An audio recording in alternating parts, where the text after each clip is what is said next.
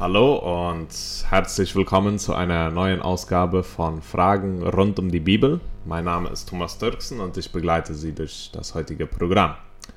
Heute wollen wir über ein sehr herausforderndes Thema sprechen und in gewissen Kreisen auch ziemlich kontroversiell oder kontrovers besser gesagt, wenn es nämlich darum geht, welches die Rolle des Heiligen Geistes in unseren Gemeinden sein soll.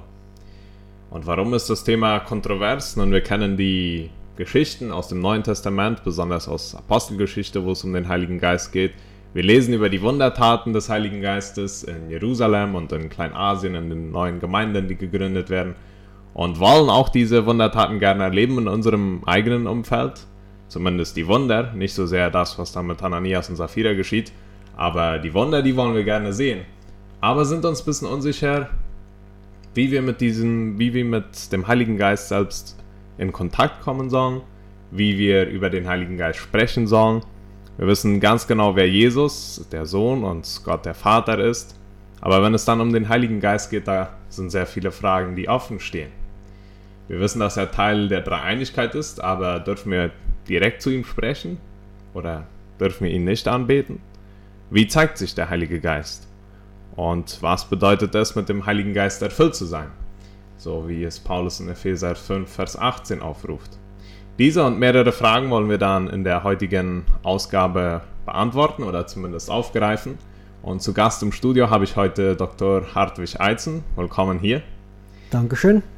Bevor wir jetzt in das Thema direkt einsteigen und es vielleicht etwas aus einer biblischen Perspektive analysieren wollen, ähm, würde es mich interessieren, etwas darüber zu sprechen. Woher kommt diese Angst, wenn, wir, wenn es um den Heiligen Geist, ich weiß nicht, ob Angst oder Unsicherheit, wenn es jetzt um den Heiligen Geist geht, wenn das Thema aufkommt, ähm, warum fühlen wir uns da unsicher? Unsicherer, als wenn es über Jesus oder Gott ging? Ja, das ist eine gute und durchaus berechtigte Frage. Äh, ich hörte mal von jemandem, der schon sehr lange nicht mehr in, den Kolonien wohnt, sagen, dass man im Chaco Angst hat vor dem Heiligen Geist. Ich wollte das nicht glauben. Ich wollte das nicht wahrhaben. Und ich weiß nicht, ob wir sagen können, dass man vor dem Heiligen Geist Angst hat. Die meisten Leute, besonders diejenigen, die in, in Gemeinde, in der Gemeindearbeit stehen, die würden wohl eher von einem großen Respekt sprechen. Ja. Und ich habe lange gedacht, das hat damit zu tun, dass wir so wenig Kontakt haben mit dem Thema in den mennonitischen Gemeinden, den deutschsprachigen zumindest, wird ja meistens einmal im Jahr über den Heiligen Geist gepredigt und das ist am Pfingsten. So, das ist ungefähr so alle Jahre wieder, äh, singen wir dann, ja. Aber ich habe jetzt etwas umgedacht und ich denke, dass wir nicht nur wenig Erfahrung mit dem Heiligen Geist haben, sondern dass die Erfahrungen, die wir über 500 Jahre gemacht haben, dass die durchweg nicht so positiv waren. Also es hat immer wieder Bewegungen gegeben innerhalb von den mennonitischen Gemeinden, innerhalb von dem Wiedertäufertum, wo Leute sagten, dass sie vom Heiligen Geist erfüllt waren und dann angefangen haben zu prophezeien. Und da hat es dann äh, irgendwo hat man dann die Kontrolle schnell verloren, leider. Das fängt bei Münster an, bei den Wiedertäufern von Münster, die behaupten, dass sie den Heiligen Geist haben und dass der Heilige Geist dann dem einen Führer da sagt, dass er kann mehrere Frauen haben und so weiter. Und ja, wenn wir dann nachher zurückschauen, dann sagen wir, okay, wenn man sich mit dem Heiligen Geist einlässt, das ist eine Einladung zum Desaster und später hat es immer wieder solche Gelegenheiten gegeben, wo Leute dann angeblich voll des Heiligen Geistes Prophezeiungen ausgesprochen haben, die dann nicht wahr wurden oder die direkt gegen Gottes Wort waren oder aber Handlungen durchgeführt haben, die auch so etwas merkwürdig waren, wie zum Beispiel, dass sie dann auf einmal anfangen zu tanzen oder zu lachen oder Tierlaute nachmachen, ja, krähen wie ein Hahn oder gackern wie ein Huhn oder bellen wie ein Hund und so weiter. Und das ist alles ziemlich merkwürdig für uns. Und dann denken wir uns so, okay, besser, ich lasse mich nicht mit dem Thema ein. Auf Deutsch hat man so einen schönen Ausspruch, wo man sagt, dass man das Baby mit dem Waschwasser zusammen ausschüttet. Also wenn man ein Baby gewaschen hat in der Wanne, dann ist das Wasser natürlich schmutzig und das sollte ausgegossen werden, aber man sollte vorher das Baby rausnehmen, ja, damit das nicht mitfliegt. Wir haben das leider oft so getan, dass wir den Heiligen Geist mit diesen Praktiken, die wir nicht gutheißen können, zusammen ausgeladen haben. Hm. Und äh, man muss sagen, das gibt überall, wenn man dem Heiligen Geist Raum gibt, dann gibt es auch immer wieder Personen, die von einem anderen Geist vielleicht erfüllt sind oder die das ausnutzen, was sie sehen und dann über die Stränge schlagen. So in Russland sprach man davon von der fröhlichen Richtung, im Chaco spricht man dann von Halleluja Hupsasch und so weiter und so fort. Und äh, das ist schade, aber das große Thema, glaube ich, bei uns deutschsprachigen Mennoniten ist, dass wir immer wollen die Kontrolle haben über alles. Und wenn etwas außerhalb der Kontrolle geht, dann fühlen wir uns unsicher. Und ich kann mich gut erinnern, vor einigen Jahren, als wir im Chaco eine Predigerkonferenz hatten, da war ein Redner aus Brasilien eingeladen worden, der seine Doktorarbeit über die Pfingstler geschrieben hat.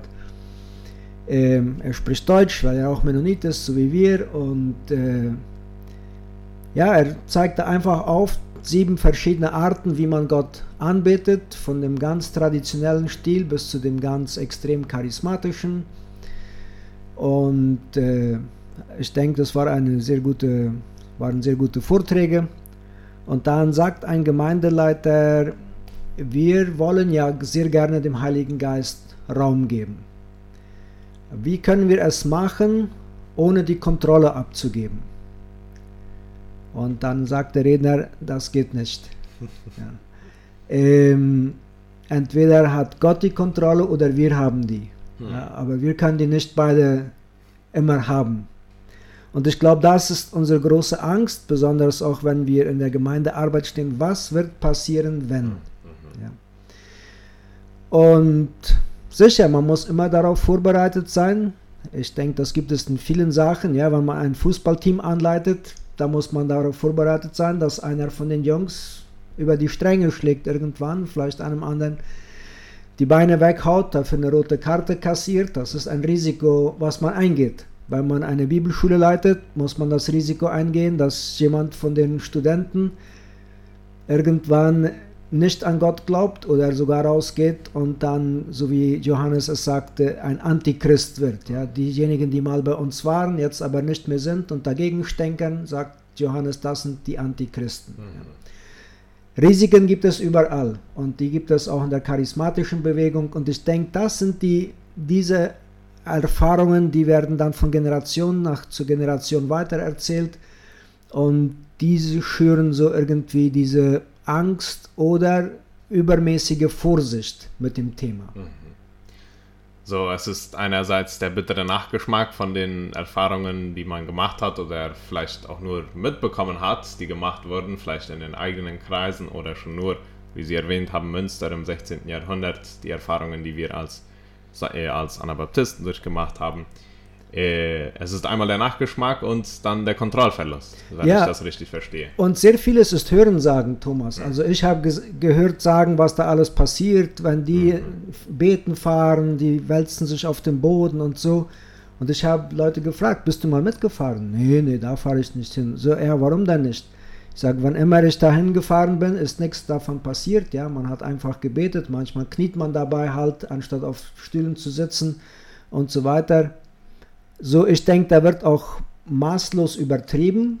Also man hört einiges und dann fängt das an, bis zur Levitation zu gehen, also da, wo Leute scheinbar in der Luft schweben und so, alles Möglichste. Und das wird ja dann natürlich dann auch schon mit dem Teufel in Verbindung mhm. gebracht.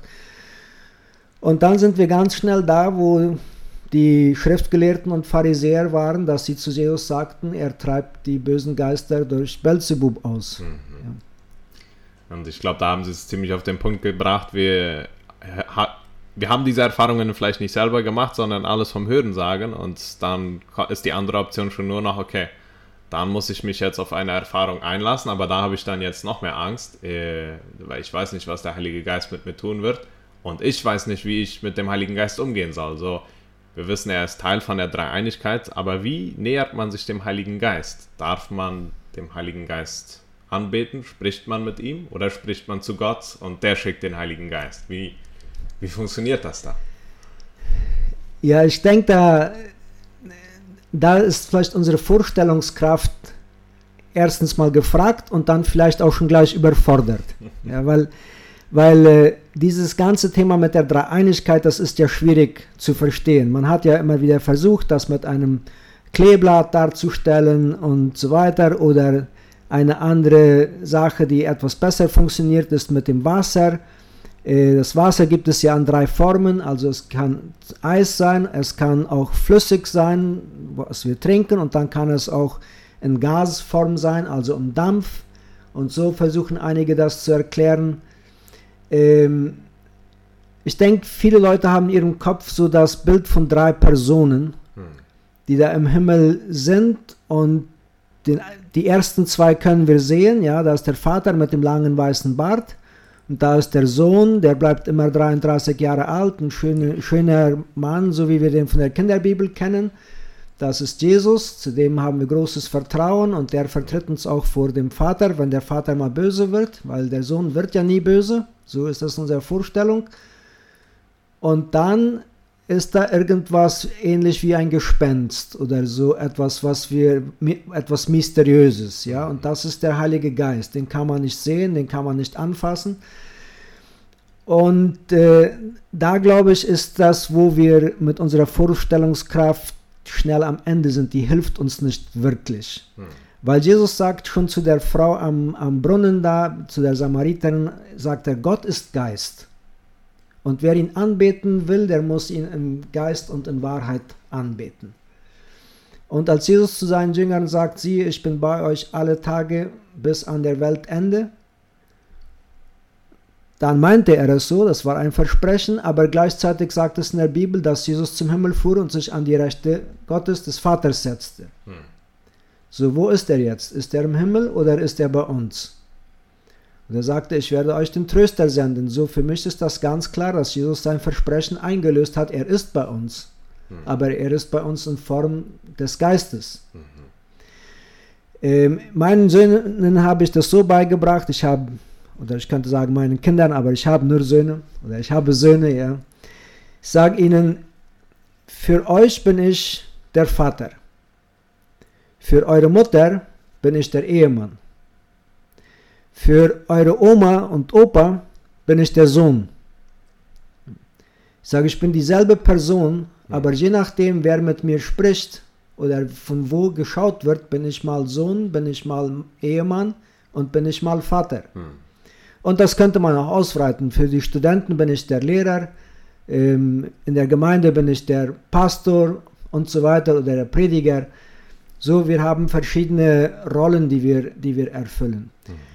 Wie, wie gehen wir mit dem Heiligen Geist um? Also, jeder, der mal zu irgendeinem von diesen Erweckungskongressen und so gefahren ist, der wird gemerkt haben, also werden Lieder zum Heiligen Geist gesungen, da wird oft in einem Eingangsgebet extra gesagt, Heiliger Geist, wir heißen dich hier willkommen unter uns, äh, fühl dich hier zu Hause bei uns. Und da steigt dann oft die Frage auf, ja, dürfen wir zum Heiligen Geist beten? Ähm, das Argument, wenn ich frage, ja, warum würden wir nicht dürfen? Dann sagt jemand, weil das in der Bibel nicht ist. Also in der Bibel haben wir kein Gebet zum Heiligen Geist hin. Hm. Ich hatte einen Professor in der Bibelschule, der sogar sagte, dass wir nicht zu Jesus beten durften, weil er sagt, in der Bibel betet man nur zu Gott, dem Vater.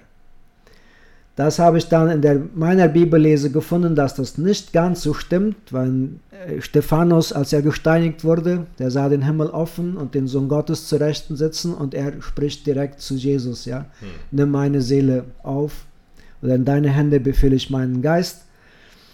Ähm, ich persönlich habe kein Problem damit, wenn jemand zum Heiligen Geist beten will. Ich denke, wenn die, die Bibel macht es ja ziemlich klar, also dass sowohl der Heilige Geist Gott ist, als auch Jesus ist Gott und der Vater ist Gott. Ich denke auch in unserem Sprachgebrauch sollten wir uns das angewöhnen, nicht von Gott und von Jesus und dem Heiligen Geist zu sprechen, sondern vom Vater, hm. vom Sohn und vom Heiligen Geist. Denn alle sind Gott. Mhm. Ja, also Gott existiert in diesen drei Personen. Also wenn der Vater Gott ist und wir zu ihm beten, wenn der Sohn Gott ist und wir zu ihm beten, dann habe ich kein Problem damit, wenn jemand zum Heiligen Geist betet. Ich habe eher andere Probleme, nämlich dass wir den Heiligen Geist willkommen heißen in unserer Gemeinde oder in unserem Kongress oder was immer wir machen. Für mich ist der Heilige Geist schon längst da. Hm. Also das müsste umgekehrt sein, ja, dass er uns willkommen heißt und sagt, jetzt kommt ihr hier.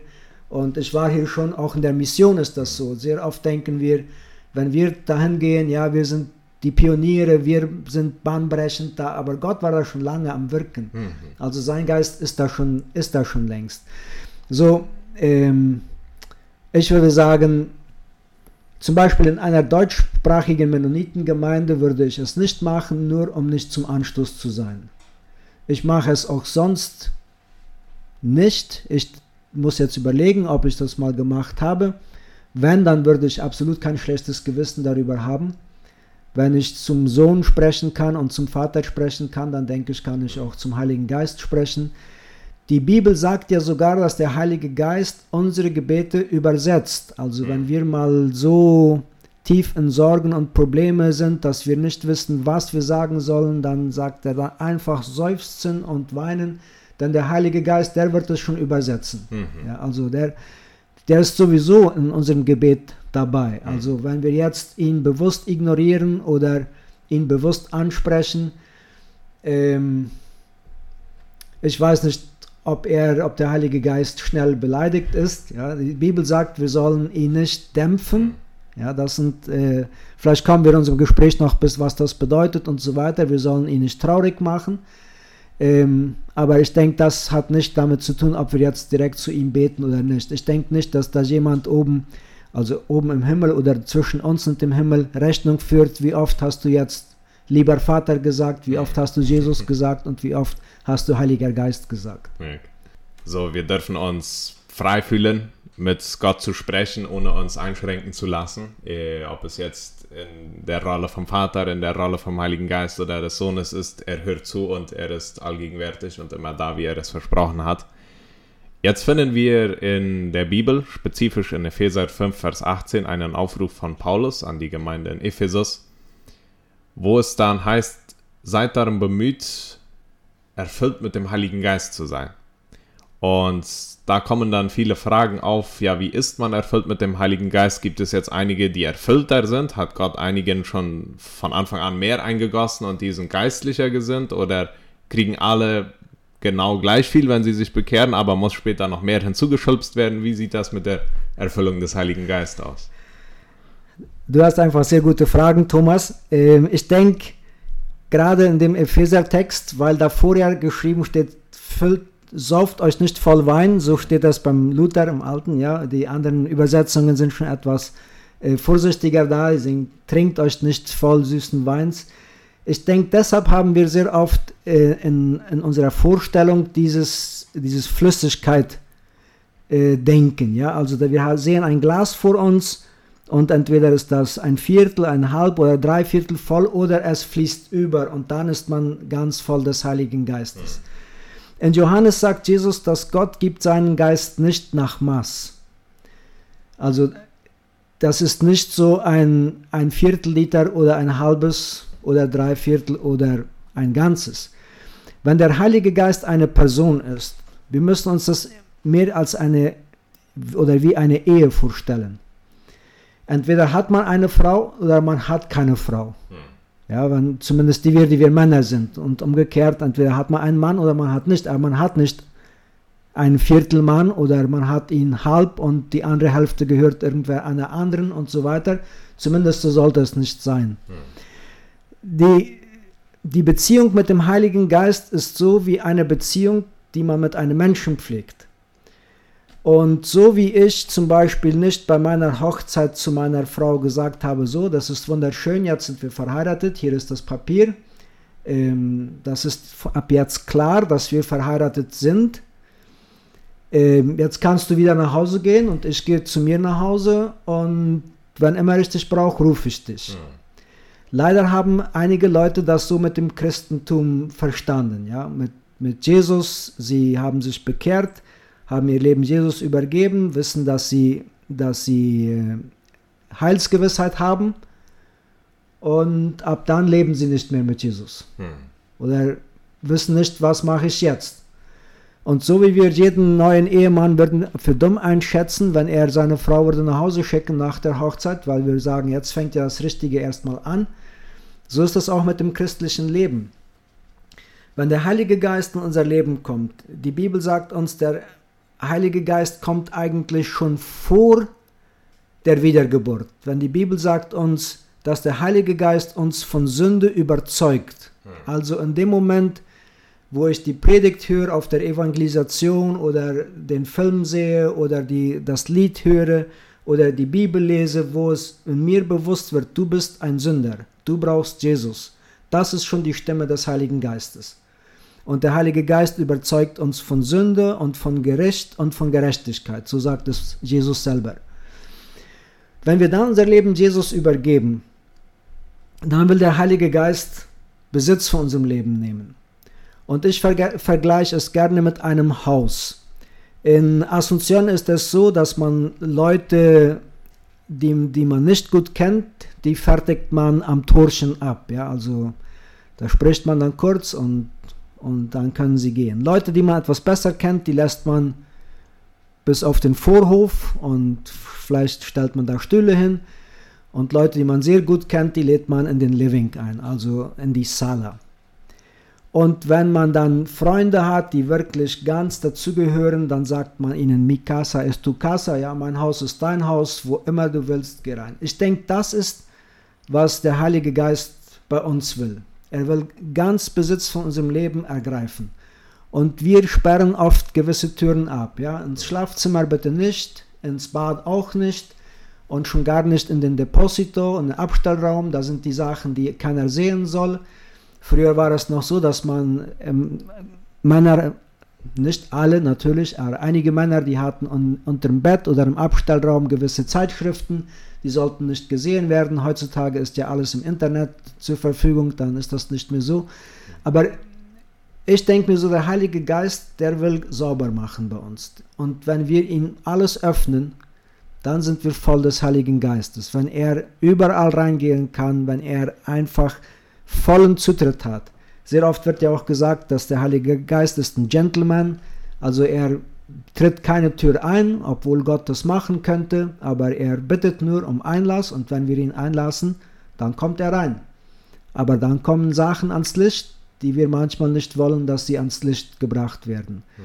Personen voll des Heiligen Geistes sind für mich nicht Personen, die in Zungen sprechen, die Dämonen austreiben, die Kranke gesund machen.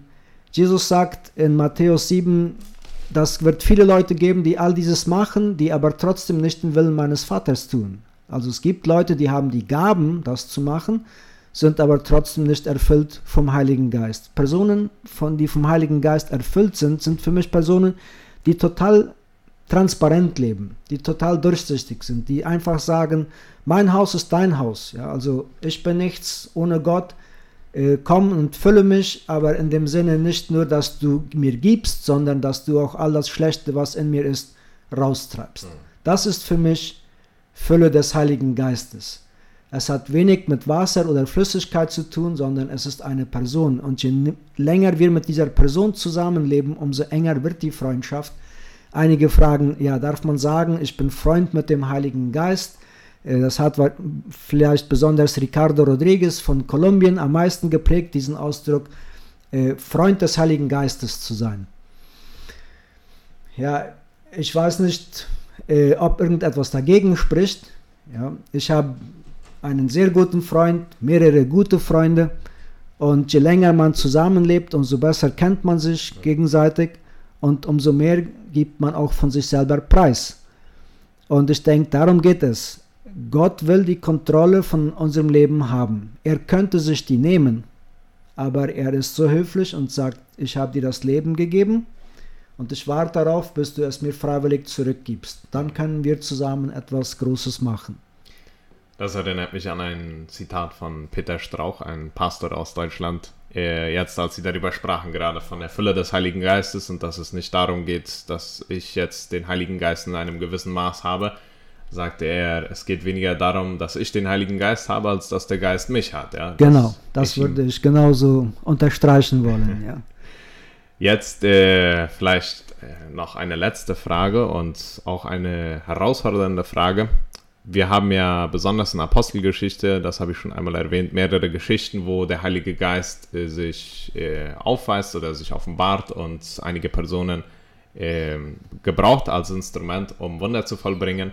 Aber auch immer wieder sind dann Geschichten da, wo es dann darum ging, dass Personen den Heiligen Geist empfingen. Wir kennen es von Pfingsten oder auch von den Taufen und wo mehrere Personen sich bekehrten und schon vor der Taufe den Heiligen Geist empfingen und in Sprachen, in verschiedenen Sprachen äh, anfingen zu reden. Und dann haben wir eine Geschichte in Apostelgeschichte 19. Da haben wir eine sehr außerordentliche Begebenheit, um das mal äh, ein, in einem Rahmen zu packen, wo Paulus in Ephesus ist und einige Jünger trifft, die sich schon getauft haben, aber es scheint so, als ob sie den Heiligen Geist nicht bekommen haben, als ob an dem Tag gerade nicht zur Verfügung stand, den Heiligen Geist mitzunehmen bei der Taufe. So scheint es, wenn man den Text liest. Ja? Ich werde kurz den Text lesen und dann werde ich daraufhin eine Frage formulieren. Äh, Apostelgeschichte Kapitel 19, die ersten Verse heißt es dann so. Während Apollos in Korinth war, reiste Paulus durch das kleinasiatische Hochland und kam nach Ephesus. Dort traf er einige Jünger. Er fragte sie, Habt ihr den Heiligen Geist empfangen, als ihr begonnen habt zu glauben? Nein, erwiderten sie. Wir haben noch nicht einmal gehört, dass der Heilige Geist schon gekommen ist da geht es dann weiter, wo Paulus ihnen dann später die Hände auflegt und sie noch einmal mit dem Heiligen Geist segnet. Und da kommt uns dann die Frage auf, müssen wir uns dann jetzt zweimal taufen lassen? Hatten diese Jünger nicht schon sich taufen lassen und äh, wie sie es dann später im Text erklären, dass sie sich taufen haben lassen, aber den Heiligen Geist nicht empfangen haben? Und da gibt es da ja verschiedene, auch äh, heutzutage verschiedene Denominationen, die dann meinen, okay, es muss neben der offiziellen Taufe noch eine Geistestaufe geben. Wie sieht es damit aus? Ja, diese Leute, den, die würde ich auffordern wollen, die, die Texte aufmerksam durchzulesen, wo von der vermeintlichen Geistestaufe geschrieben steht. Ich glaube, sie würden sich wundern, wie wenig davon wirklich in der Bibel ist. Wir haben viermal in der Apostelgeschichte diese Begebenheiten, dass der Heilige Geist auf ein Leute fiel, könnten wir so sagen, also runterkam. Das ist, wird, wird viermal erwähnt und man hat verschiedene Auslegungen darüber, warum es so ist. Und eine, die ich besonders, ähm, ich weiß nicht, ob richtig fand, aber etwas putzig. Äh, ein Theologe hat es so ausgelegt, äh, er hat gesagt, das ist jedes Mal, wenn wir diese Stellen haben, dann fängt etwas Neues an. Also in Kapitel 2, in Kapitel 4, in Kapitel 6, Kapitel 15 und so, wo diese Stellen stehen. Und er sagt, das ist so, als wenn eine, eine neue Eisdiele, so nennt man die Stellen, wo man Eis kaufen kann, ja, also ein Eiscreme, wie wir bei uns sagen, äh, eröffnet. Und in den USA ist das oft so, dass dann die ersten 100 äh, Kunden, die bekommen ein freies Eis. Ja, er sagt, so ist das für ihn. Ähm, ich sage es, ich finde das putzig, denn ich sehe nicht große theologische Wahrheiten da drinnen. Aber in diesem Fall, ich würde einfach sagen, in, äh, in, Kapitel 19, wir haben schon in Kapitel 18, haben wir schon denselben Apollos, von dem es hier gesprochen wird, dass er nach Ephesus kommt und er kennt auch nur die Taufe des Johannes. Und da trifft er sich mit Aquila und Priscilla, die ihm dann den Rest des wir würden heutzutage sagen, den Heilsplan erklären. Ja, also er ist ein sehr guter Redner, aber er hat da große Löcher in seinem Wissen. Und so geht es diesen Jüngern wahrscheinlich. Ich stelle es mir so vor, sind, haben die sich bei Apollos bekehrt und sind mit der Taufe des Johannes getauft worden. Das war eine Taufe auf die Buße eine sehr gute Taufe. Im damals war es so, dass man sich, ich will jetzt nicht sagen, oft taufen lassen konnte, aber der Täufer hat erklärt, was diese Taufe bedeutet. Leute zum Beispiel ließen sich taufen, wenn sie ins Judentum einkehren wollten. Also die Taufe selbst hat nicht Johannes erfunden, hat auch nicht Jesus erfunden, sie haben nur andere Bedeutungen gegeben. Ja? Mhm. Und Johannes hat gesagt, also ich taufe euch auf die eure Buße, dass ihr Buße tut von eurem schlechten Weg, damit ihr umkehrt. Aber der, der nach mir kommen wird, sagt er, bezieht sich auf Jesus, der wird euch mit Heiligem Geist und mit Feuer taufen. Irgendwann wurde gesagt, kamen die, die Jünger von Johannes dem Täufer zu ihm und beklagen sich, der, den du getauft hast, der tauft jetzt mehr, als du getauft hast. Und dann gibt es da so ein Klammern, wird gesagt, obwohl Jesus eigentlich nicht selber taufte, sondern seine Jünger machten das. Wir wissen nicht, wie Jesus getauft hat, wir wissen nicht, welchen Taufspruch er gebraucht hat dabei. Wir wissen aber, dass er am, am Ende, also nicht ganz bevor er zum Himmel fuhr, aber als er sich mit den Jüngern in Galiläa traf, das letzte Kapitel von Matthäus spricht ja davon, da sagt er zu ihnen, dass sie sollen gehen und Jünger machen und sie taufen auf den Namen des Vaters, des Sohnes und des Heiligen Geistes. Das ist eine der wenigen Bibelstellen, wo diese drei Personen der Dreieinigkeit zusammen in einem Vers auftauchen. Und das ist, was die Jünger ab dann gemacht haben. Aber natürlich gab es eine Reihe von Jüngern, die da auf dem Berg nicht waren. Er war ja nur mit seinen Elfter und da hatten andere schon vorher geglaubt. Also die Taufe des Johannes scheint mir so, ist weitergegangen. Es hat immer wieder Leute gegeben, die das praktiziert haben. Hm. Und in diesem Fall sagt Paulus dann zu ihnen, okay, das ist nicht schlecht, die Taufe, ja, also jeder sollte Buße tun über seine Sünden, aber es hat noch mehr.